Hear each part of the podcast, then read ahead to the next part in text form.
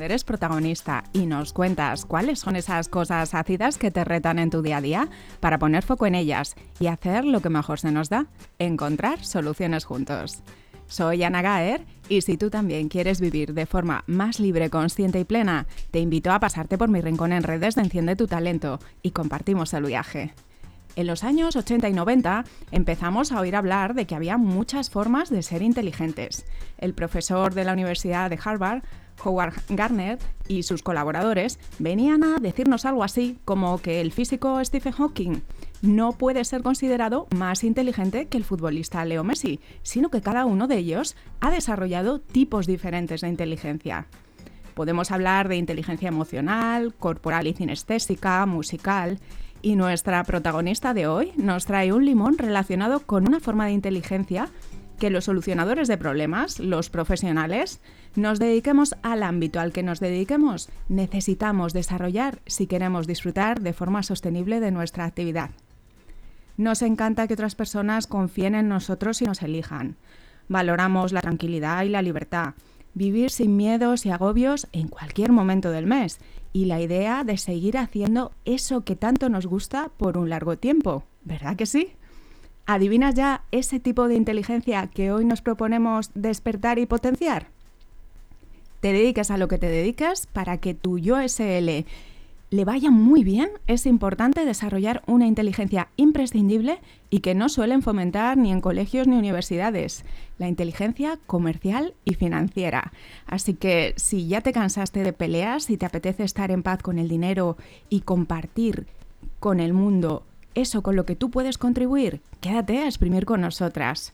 Y para hacerlo contamos con nuestra compañera Alicia Baigorri, que es experta en convertir esos retos ácidos en posibilidades dulces y refrescantes. Bienvenida Alicia, ¿preparada para hablar de dinero?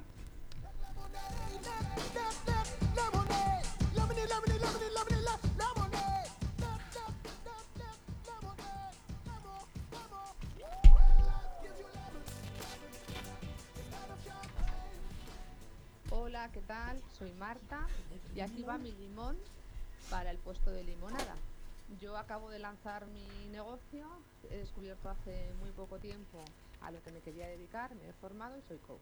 Mi tema es que yo tengo sesiones y tengo clientes y muchos resultados, pero veo que me cuesta cobrar por mis sesiones, porque es algo que yo disfruto y que me llevo pues un gran premio con el resultado que tengo de la sesión, pero de verdad que es como me cuesta cobrar por esto. Y aquí va mi planteamiento para ver si me podéis ayudar a ver qué hay detrás. Un besito, muchas gracias.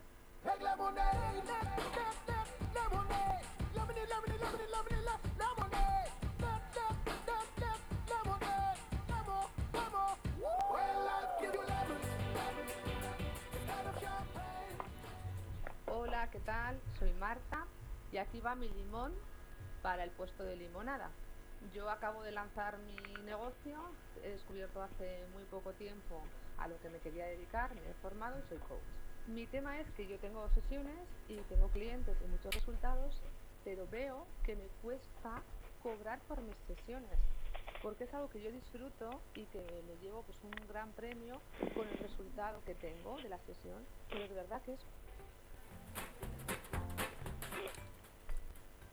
Alicia. Saludos solucionadores, bienvenidos al puesto.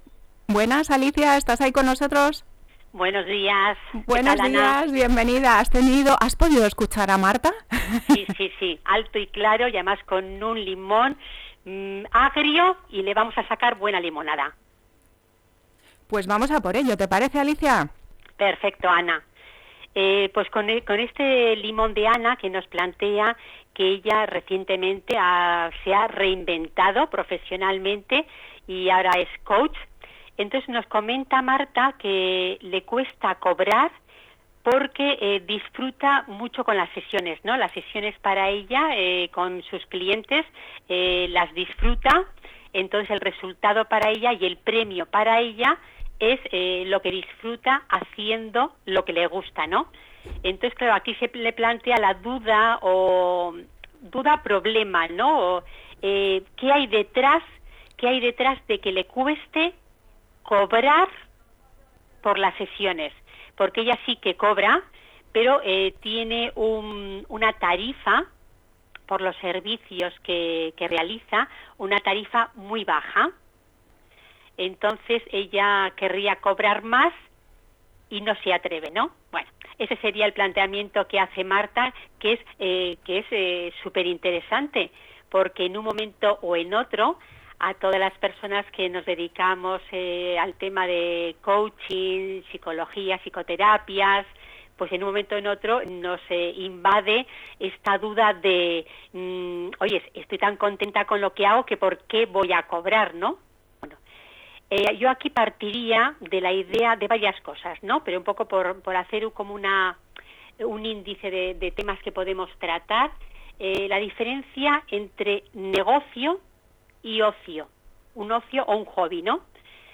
El, lo primer, el primer elemento para diferenciar entre negocio y hobby o ocio, yo le diría a Marta que cogiese un folio y que eh, hiciera dos columnas, la columna de gastos y una columna de ingresos. Y en esa columna de gastos, eh, que va a ser una columna al mes, haciendo una aproximación, eh, qué gastos le está generando tener abierto el negocio, gastos de, local, de decir, utiliza el coche de desplazamientos, la luz, la calefacción, el estar dado de alta en autónomos, etcétera, los libros que compra, la formación que hace, etcétera, etcétera, ¿no? Que haga una lista de los gastos y eh, a la parte derecha la lista de los ingresos qué ingresos obtengo yo en un mes. Y todo eso tiene una suma de gastos y una suma de ingresos. Y entonces ahí vamos a ver si lo que ella tiene a fecha de hoy es un negocio o es un ocio. Es la diferencia entre los gastos y los ingresos, ¿no? Ahí está la diferencia entre negocio y ocio. Y luego, por otra parte, un tema que también tiene relación con el que tocamos eh, hace unos días, el síndrome del impostor. Ese miedo a, ¿y si no soy tan buena como para cobrar lo que querría cobrar? Esa inseguridad, ¿no? Bueno, por aquí podríamos ir. Eso es lo que en un principio querría eh, abrir el camino. ¿Qué te parece, Ana? que vamos muy alineadas, Alicia, porque yo me planteaba también cuatro puntos, cuatro claves, y, tú planteabas y has sacado ya dos de ellas, así que vamos muy acompasadas. Como tú bien decías, eh, aquí de lo que se trata es si he empezado un negocio y quiero profesionalizar una actividad, entonces tengo que ver si esto saca dinero de mi bolsillo o lo mete porque esa es la gran diferencia. Eh, tanto los hobbies como los negocios, ¿no? como cualquier cosa, como cualquier moneda, tiene sus dos caras y vienen con ventajas e inconvenientes. Y en mi caso, eh, cuando al final te das cuenta, y, es perfectamente válido que tú elijas tener un hobby y verlo como un hobby, pero de lo que se trata es de decirnos verdad y de ser honestos con nosotros mismos. Si esto es un hobby, es un hobby, y si esto es un negocio, es un negocio. Si eh, no quiero cobrar con esto por esta actividad en concreto y quiero generar mis ingresos por otro lado, perfecto. Pero vamos a poner las cosas claras y vamos a decirnos la verdad. Y entonces, si ya sé que por aquí no es por donde van a venir mis ingresos, pues vendrán de otro lado y tendré que resolver y planificar mm, cómo voy a resolver esa parte financiera y cómo voy a generar mis ingresos. Pero si apuesto porque esto sea un negocio, entonces efectivamente necesito ocuparme de resolver las cuestiones que están detrás de este limón que nos comparte Marta. En mi caso personal, yo lo que me venía era el Marta tiene muchas cosas a su favor. Viene del ámbito del coaching, por lo tanto cuenta con unas herramientas valiosísimas para aplicar ella misma y explorar qué hay detrás de esta situación y además probablemente va a contar con un entorno de profesionales, de compañeros que en un momento dado la pueden acompañar a explorar lo que ella no sea capaz de hacer aflorar por su cuenta. Y, es importante, porque luego está la parte ácida que tú decías, que es que eh, diría que el 90 y no sé cuántos por ciento de profesionales, a excepción de aquellos que vienen de entornos comerciales con muchísimo entrenamiento y muchísima experiencia, el que, aquel que no viene de ser ya un comercial entrenado, eh, cuando empieza a emprender y da el paso de trabajar por cuenta ajena a empezar a llevar un negocio propio, eh, y liderar un proyecto propio se enfrenta a este limón que nos plantea Marta. ¿A qué necesitamos hacer las paces con el dinero y necesitamos hacer las paces con vender nuestro producto y nuestro servicio? y hasta que no desarrollamos las habilidades necesarias, el conocimiento, las habilidades, la mentalidad y resolvemos los asuntos pendientes que hay ahí, la cosa no va a ir bien. Tendremos muchas cosas, pero no un negocio funcionando, rentable y sostenible. y, en mi caso, pues yo lo que veía es eso, es como... Em, el camino de emprender me ha llevado a mm, muchos eh, lo que socialmente llamaríamos y etiquetaríamos como fracasos, porque son proyectos que no han terminado como yo esperaba cuando empezaron, y a una bancarrota. Es decir, me ha llevado a resultados que a lo mejor no son los más apetecibles, pero también le compartiría a todas las personas que estén en ese punto de reinventarse y de arriesgar que la diferencia entre quedarte en una zona de aprendizaje cómoda, que es la que te puede proporcionar un hobby, y arriesgar y realmente jugártela y dar el salto e ir a por todas, comprometerte con liderar un proyecto y sacarlo adelante, pues para mí es no ha habido nada que me haya proporcionado la intensidad y la profundidad, las experiencias, los aprendizajes y la evolución personal y profesional que me ha proporcionado el compromiso. Lo que pasa es eso, es que sabes que si vas a por todas, eh, si eliges arriesgar, cuanto más estés dispuesto a invertir y arriesgar, más puedes recibir a cambio y mayor puede ser lo que te llevas a cambio. Pero sabes que estás abriendo tu caja de Pandora. Sabes que a mí lo que me viene a la cabeza es que, por ejemplo, cuando empezamos una nueva relación o cuando decidimos ser padres, madres, la vida te invita a decir, mira, lo que no hayas resuelto de tu infancia en la relación con tus padres, ahora vas a tener una oportunidad de resolverlo. Y que cuando decidimos emprender y crear un negocio propio, también recibimos una invitación. Y es decir, mira, hay muchas cuestiones que si no las has resuelto, ahora te tiendo la invitación. Una de ellas, como tú decías, Alicia, es esa del compromiso y de la profesionalización. Está la cuestión de la confianza, como tú decías, relacionado con ese síndrome del impostor, que al final tiene que ver con nuestra valoración de nosotros mismos, la valoración de ese producto, de ese servicio, de eso que estamos ofreciendo al mundo y el merecimiento. Va muy por ahí. Y luego aparte hay muchas creencias inconscientes, tanto personales, individuales, como de nuestro núcleo familiar, de ese transgeneracional del que venimos, como colectivas que son cuestiones por resolver, que te invitan a decir, mm, haz limpieza, ¿con qué te quedas y qué sueltas? Porque hay como incompatibilidades. Si eliges ese camino de emprender vas a tener que soltar eh, algunas de, de, esas cosas que llevamos en la mochila. Entonces hay ese reto también de, de individuación, de otra vez, ¿no? Elegir ser libres y decir eh, esto no, aunque sea aceptado socialmente o aunque sea lo que aprendí en mi familia. Así que seguimos ahí tirando de los hilos, Alicia. Sí, eh, me ha encantado cuando has, has, dicho dos palabras que unidas tienen muchísimo significado y es decirnos verdad es que partiendo de ahí qué bonito es, ¿no?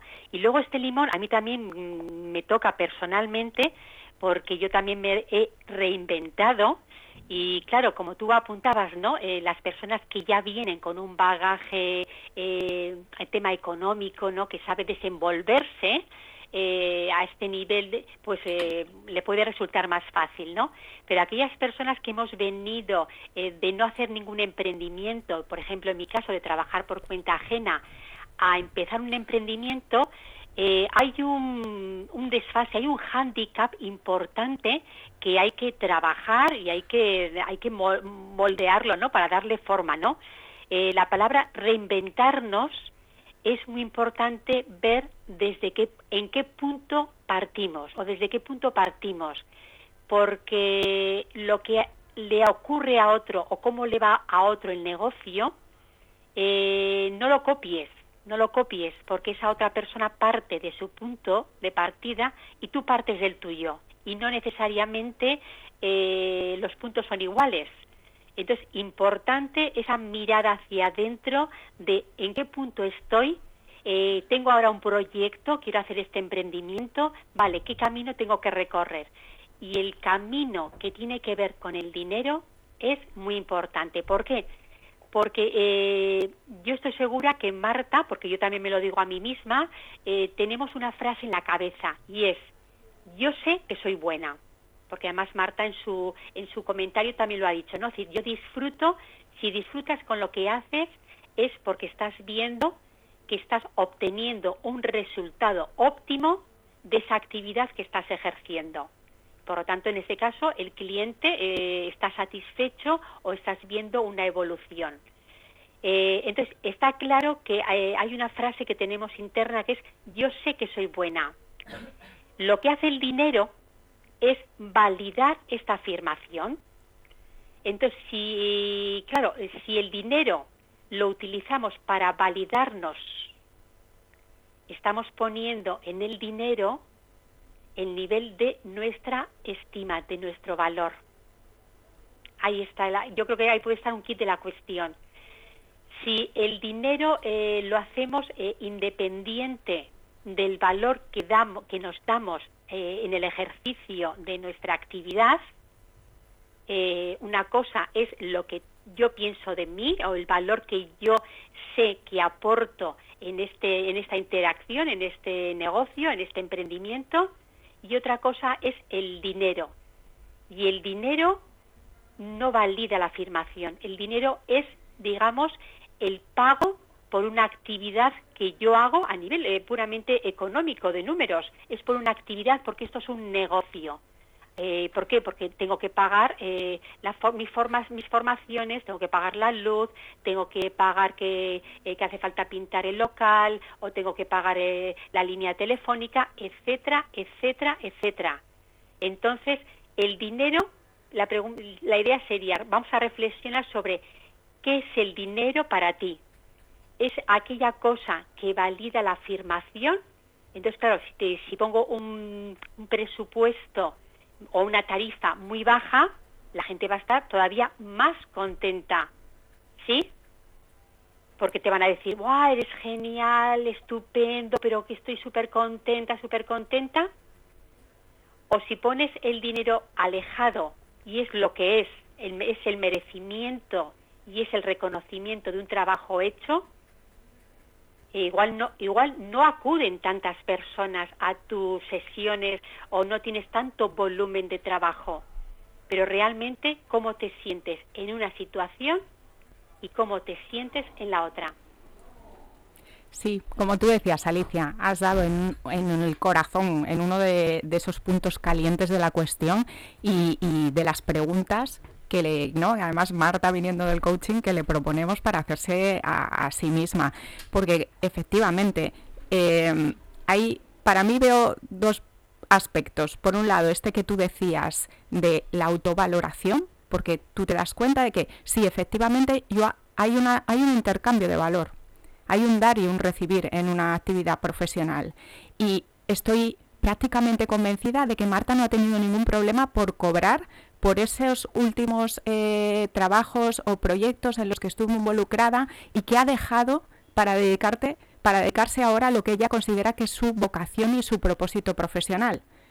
seguro que ni se cuestionó cobrar por hacer esas actividades, pero que eran unas actividades que no le proporcionaban todos estos aspectos positivos que ella ahora siente que recibe. Entonces, subjetivamente, inconscientemente, tal vez vemos que se desequilibra ese dar y recibir, porque culturalmente hemos aprendido que trabajar es sufrir a cambio de dinero, es hacer tareas tediosas, ingratas, resolver marrones, hacer cosas que nadie haría si no fuera porque nos pagan por ello. Y entonces no tenemos ningún problema por cobrar cuando estamos a disgusto.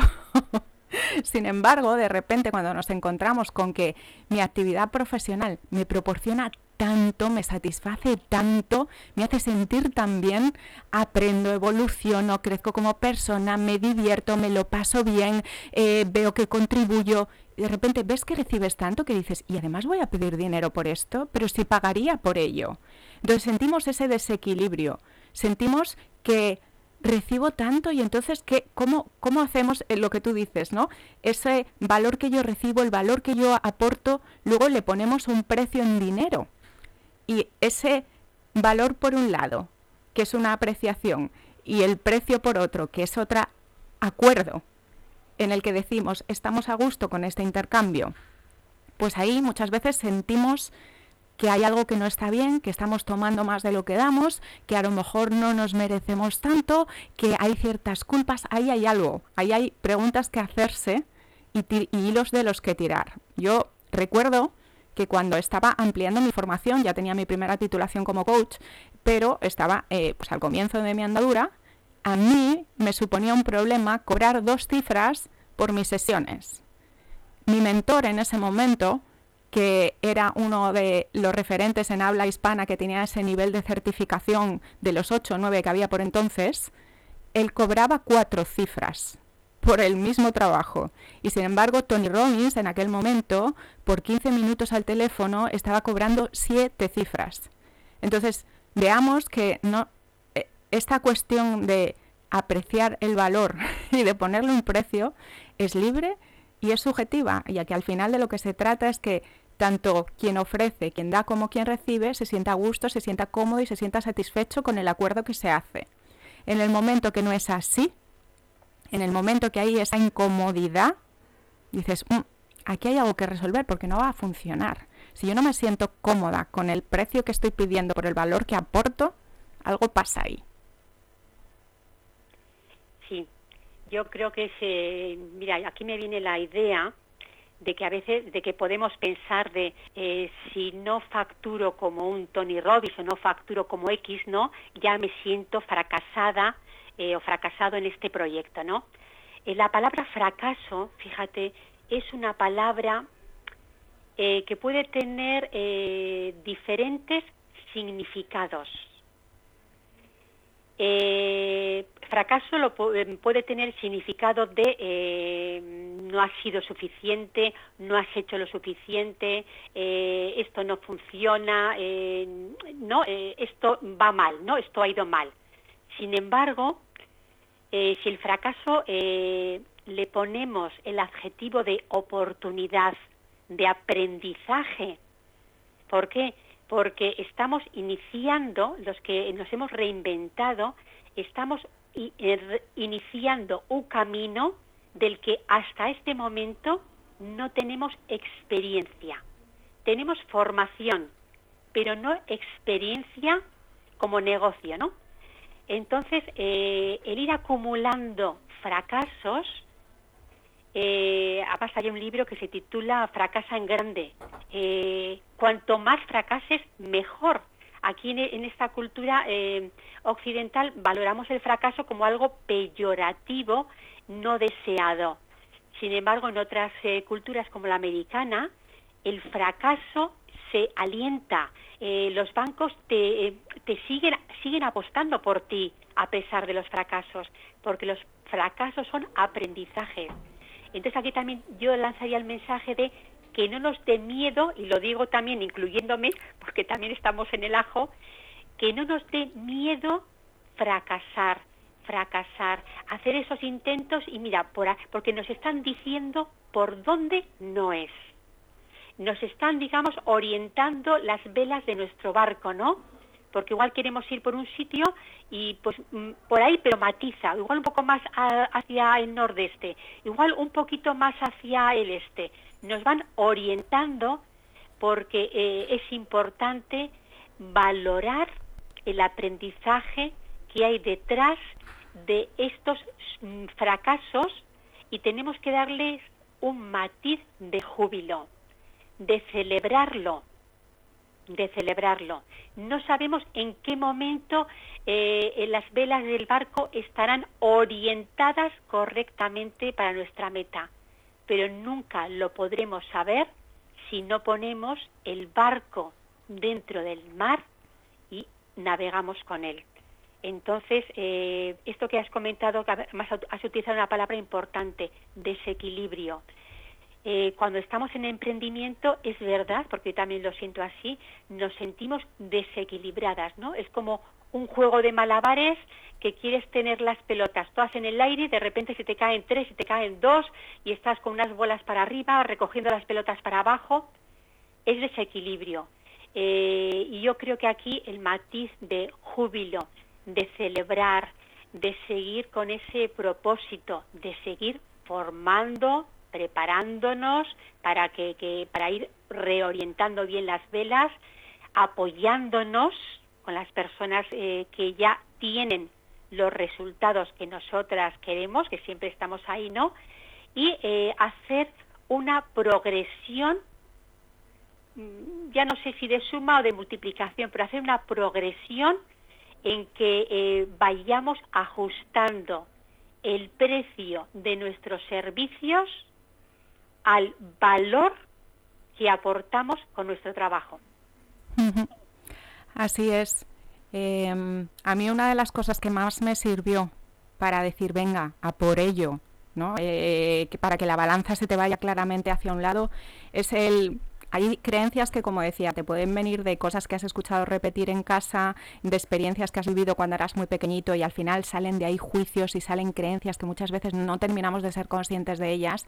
Y luego también hay cosas que están como en el inconsciente colectivo, ¿no? que se asocia que la contribución, eh, la ayuda o ciertos servicios son altruistas, desinteresados y que van por un lado ciertas vocaciones y, el dinero va por otras, ¿no? porque no, no es moral o no es ético o este tipo de cuestiones que a veces están un poco ahí y de ahí que tanto esas profesiones dedicadas al acompañamiento experimentemos tanto los profesionales de esos ámbitos estas dudas o estas reticencias a la hora de ponerle precio a nuestra actividad y al valor que estamos ofreciendo a la sociedad.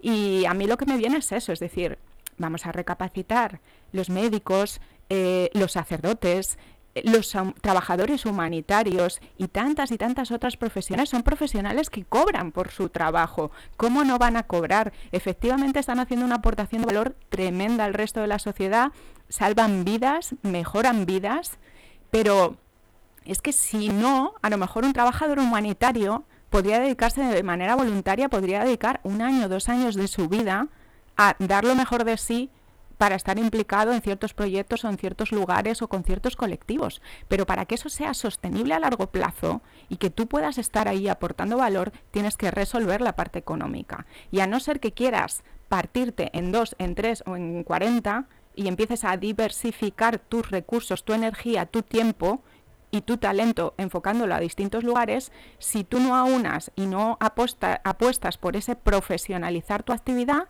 vas a tener que ser amateur o voluntario y luego aparte vas a tener que buscarte las habichuelas y llenar la nevera.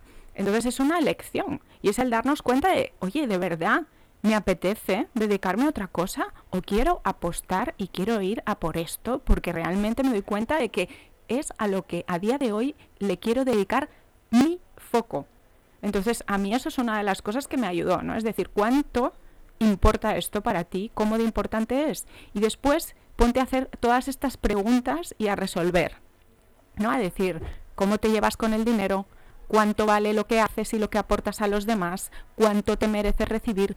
¿Qué necesitas? ¿Qué está bien? Todas estas cuestiones, ¿no? Y es em, empezar a tirar de los hilos para entender qué es lo que me está reteniendo y, por qué cuesta, ¿no? ¿Por qué es, quizá em, en algún momento asocié el dinero con algo que podía dañarme, con que hay cosas que están por encima y que si hay que elegir me quedo con esas otras cosas y renuncio al dinero. No sé, hay, hay tantas cosas ¿no? que, yo pues eh, he descubierto en mí que, como decía, alumnos, clientes, otros compañeros, terminas descubriendo historias que se repiten y muchas veces te das cuenta de eso, que hay juicios, cosas que vivimos en la familia y, y bueno, pues es esa invitación a decir, explora, y exploremos todos qué es lo que nos impide sentir equilibrio en ese intercambio.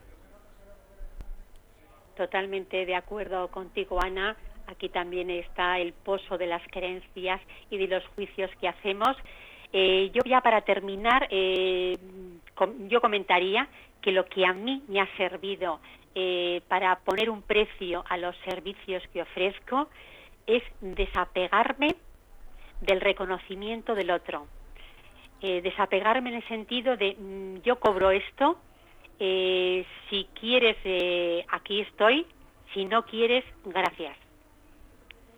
pero no bajar la tarifa de tus servicios para complacer o para sentir ese agradecimiento que viene de la gratuidad. Muy importante, ese superar ese y que cuando te dicen que no o cuando te dicen no estoy dispuesta a pagar este precio, eh, no te están diciendo que tú no lo valgas, no te están diciendo que no a ti. Simplemente esa persona no lo está valorando, no lo necesita, no es su momento, eh, las circunstancias que sean. Pero ese aprendizaje a enfrentar todos esos demonios, todos esos miedos, a fracasar, a equivocarnos, a que no nos quieran, a no valer, a no ser suficientes, a no estar a la altura. Y por ahí al final es hacer las paces con nosotros mismos, con nuestra faceta profesional, con nuestra relación con los demás, con nuestra relación con el dinero y encontrar nuestro punto de equilibrio personal. Y hasta aquí llegamos hoy con este limón que, vamos, a mí me da que es un limonar, que salen muchos, muchos retos de aquí. Pero llegamos a nuestro final por ahí, le damos las gracias a nuestra protagonista, a Marta. Muchísimas gracias, Alicia Baigorri, por ser cómplice en esto y también a ti que estás del otro lado, a todos los solucionadores de problemas. Sabéis que os esperamos en horario de verano, ahora más tempranito, más fresquito, a las 10 de la mañana, pausa, descanso así de la mañana. Y ya sabes, viviter o viveter, puedes amargarte o puedes ser mejor. Nos escuchamos en lgnmedios.com. Adiós.